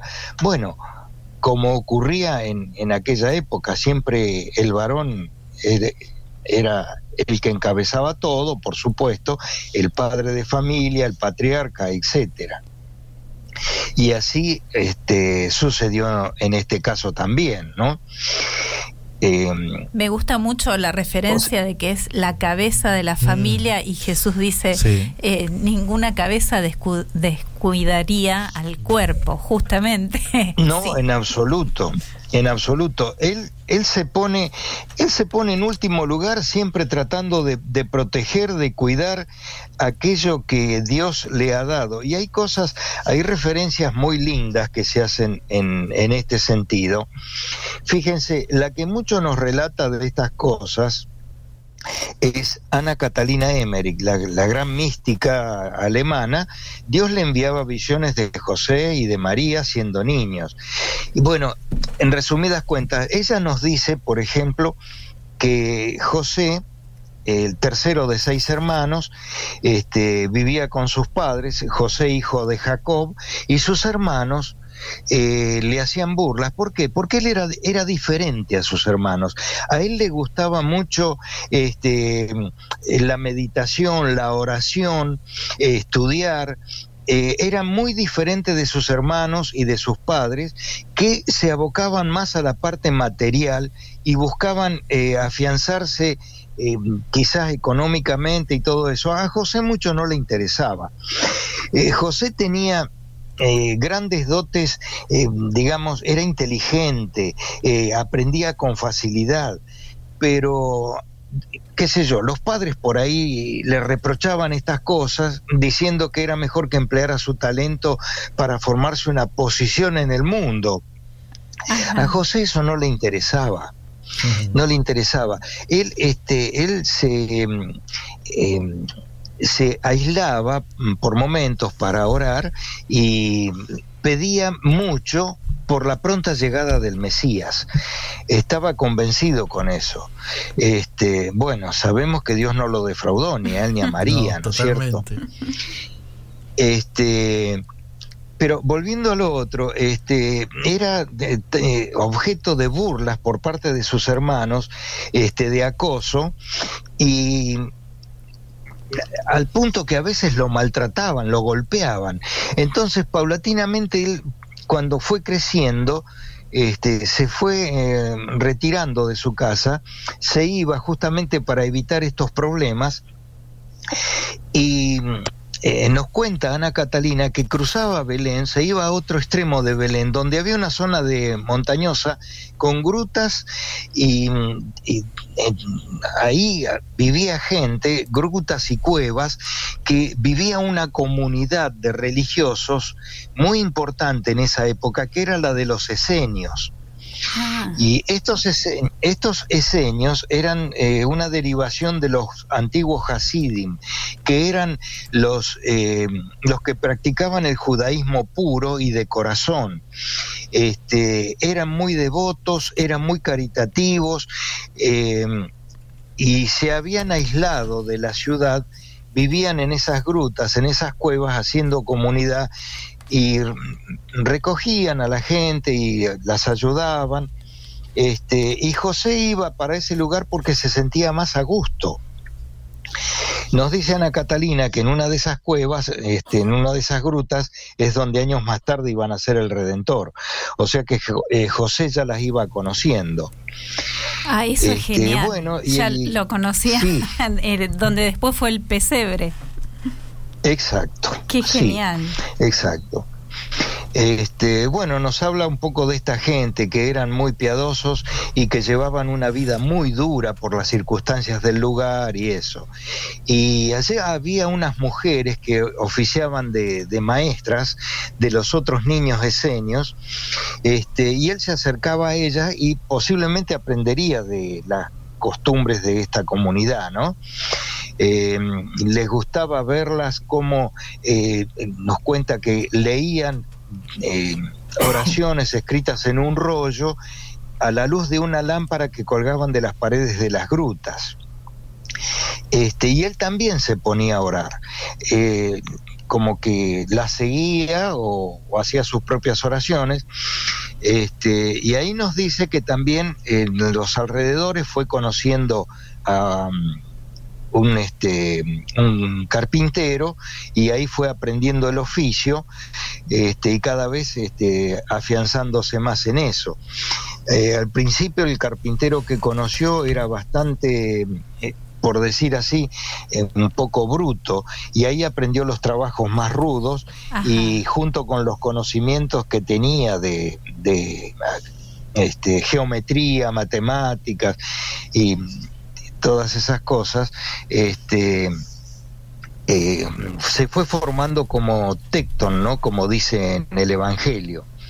En realidad José tenía una educación esmerada porque los padres, si bien no se interesaban mucho por sus hijos, este, les habían puesto un, eh, un viejo judío como preceptor, que parece que era un hombre que los educaba, les enseñaba mucho, y a José le enseñó geometría, matemáticas, y él también leía mucho y estudiaba mucho las escrituras. Bien, eso sumado a lo que iba aprendiendo con, con este hombre, con este carpintero, este, y todos sus conocimientos lo fueron formando en ese sentido. Y parece que con los eseños también se fue formando con otra, otra vida espiritual. Por ejemplo, eh, los eseños tenían muchos de ellos, no todos, por supuesto, este, una especie de consagración a través del celibato. Ah, mira. Y, y sí, posiblemente José lo haya conocido y gustado a través de ellos. Incluso había eh, matrimonios entre los eseños que de común acuerdo entre los cónyuges se abstenían de las relaciones sexuales, una forma de ofrecerle esa pureza a Dios, sin que eso eh, fuera en desmedro del amor que se profesaban como esposos, ¿no? Ah, papi, es Este- revolucionario decir eso en este momento. es re de Bueno, avanzada. claro, eh, sí, yo sé que lo es, pero es la e- es lo que es lo que esta gente hacía y, y es digno de, de alabanza, es digno de ser loable y de que José lo haya conocido a través de ellos también es muy factible. Eh, Ana Catalina nos dice que eh, él iba creciendo y se mostraba un poco retraído y se alejaba un poco de las mujeres, como que no le atraía tanto la vida matrimonial. Lo que sí le atraía era la abstracción y estar en contacto con Dios. Ajá. Este, y en esas circunstancias, así eh, trabajando y aprendiendo el oficio, este, conoció a otro carpintero que después hacía cosas mucho más finas y vivió con él. en, este, nos dice Ana Catalina que primero había estado este, en, una localidad, bueno, ella nombra las localidades, ¿no? Este, y la, una de las últimas que estuvo está Anac. Eh, y ahí vivía con, el, con este carpintero que hacía trabajos más finos y tenía una habitación que era como un oratorio que estaba cerca de, de la habitación donde él dormía. Y un día,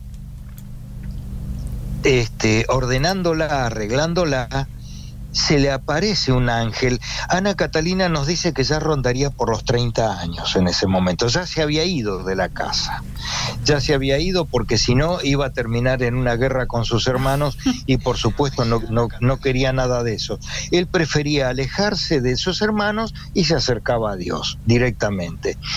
Ese era el cambio. Y así mantenía la paz con su familia. Este, bueno, estaba ordenando y arreglando ese oratorio en, la casa de este carpintero y se le aparece un ángel que le dice que dejara ese trabajo y marchara a Jerusalén, al templo, para hacerse cargo, le dice, así como Dios en su momento le pidió a José, el patriarca del Antiguo Testamento, que se hiciera cargo de los graneros de Egipto, en este momento Dios le, le, pide a José que vaya a Jerusalén para hacerse cargo del granero de la salvación. Ajá. Claro, José en ese momento no lo entendía. Claro. No lo entendía, que se quedaba pensando y meditando con esto. Claro.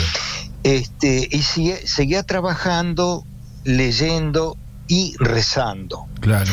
Hasta que un día el ángel se le aparece y le dice que fuera a Jerusalén, al templo, porque debía ser el esposo de una virgen llamada María. Mira vos. Bueno, Jo- José, por supuesto, no tenía mucha in- in- muchas intenciones de casarse, pero una orden venida de lo alto no la iba a rechazar y aceptó de buen grado esto. Qué bueno, Doc, me encantó. Me encantó. Ni, ni se imaginaba lo que se lo que se venía, ¿eh? Dios mío. Qué maravilla. Qué lindo. Muy interesante y siempre nos quedamos con ganas de un poquito más. Me parece que se cortó ahí. Bueno, lo despedimos, ¿Se cortó? ¿no? ¿No? Lo, lo dejé de escuchar. sí, se cortó, yo. se cortó. Bueno, lo, Bueno, lo cerramos. así públicamente. Muchas Lo gracias. Gracias, Doc. columnista. La verdad que estuvo muy bueno el relato de hoy. Muy bueno. En, Me encantó una orden recibida de lo alto. claro. No la podía rechazar. Y no. Aparte, qué revolucionario en serio lo de la abstinencia de relaciones sexuales aún en el matrimonio, ofreciéndolo a Dios. Exactamente, exactamente. maravilloso. Qué lindo, qué lindo, qué lindo es escuchar hablar de San José.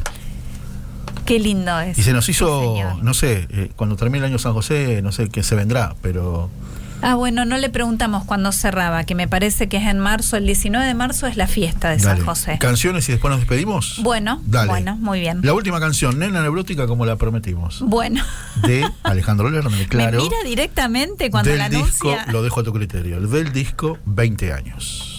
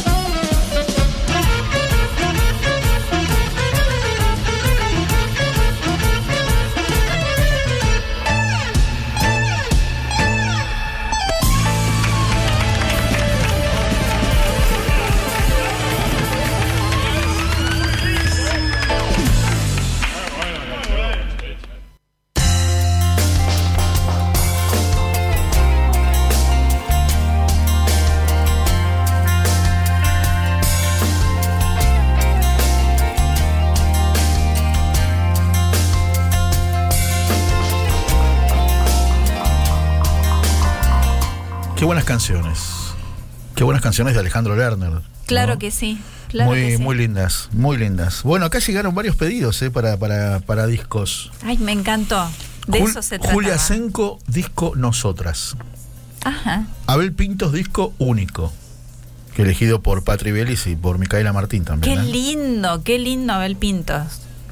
Ya me entusiasmó. Ya quiero ver cómo prepara ese. Bueno, entusiasmese que nos tenemos que ir. Vamos. Bueno, voy a, a mandar un beso muy grande antes de irnos. Adriana Leiva de Radio Divina Providencia.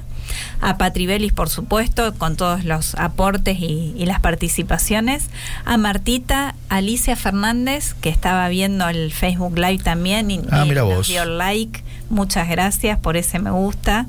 A Tito Garabal, al director de la radio, que estaba escuchando y participando. Muchas gracias, Tito. Es una alegría siempre. A Ale González. A la cumpleañera, que yo sé que ahora usted va a hacer su parte, pero le mando un beso enorme a Rox. Y como el cumpleaños es de varias personas a la vez, le voy a mandar que también cumpleaños hoy a mi hermana de la vida. Yo no tengo hermanas biológicas, así que María Inés Oshiro es mi hermana de la vida. Tiene- es tiene mucho tres más que una varones. amiga. Sí. Tres hermanos varones. tres- ah, yo tengo tres hermanos varones. Es el cumpleaños de María Inés también, así que un beso enorme. Muy bien, muy bien. Entonces, sí, por aquí, bueno, a Dani Martín, por supuesto. Ah, nuestra honorable amiga, senadora nacional, María Belén Tapia, desde la Patagonia también. Un beso, María Belén. A Euge de. Pilar, que se, que se reponga ya del todo. A Roxy de Almagro, por supuesto. A Fabiana de los Pilares, Sánchez de Chascomús y Patri Vélez, de la Cadela Cadé, que le mandó saludos el otro día a Juan Carlos del Misier, ¿eh? Muy bien. Sí, sí, sí, sí, cierto. Bueno, nos vamos. Bueno, a No preparar se, los musicales. no se pierdan mañana desde las 18 a Viva Voz, ¿eh? con Rolando Vera, con Marcos Videladorna, nuestros queridos Buenadatas, la señora aquí Marisa Musi. No quiero crear expectativas, pero hay un montón de entrevistados pautados. Sí, un montón. Un montón, un montón. Salen todos en vivo mañana. Muy bien. Desde las 18. Este, y después, que ya que venimos a la radio, tenemos el agrado de cruzarnos con el señor Daniel Macañone, con su diálogo político junto a Tito Graval. Un gusto haberlo conocido que personalmente. Que se las traen cada jueves a las 20. Y a las 12, por supuesto, en Clave Grote, ¿no? En Clave Grote con toda la información al momento. Gracias, Dani Martín. Será hasta la próxima. Chao. Yo cruzaré los dedos y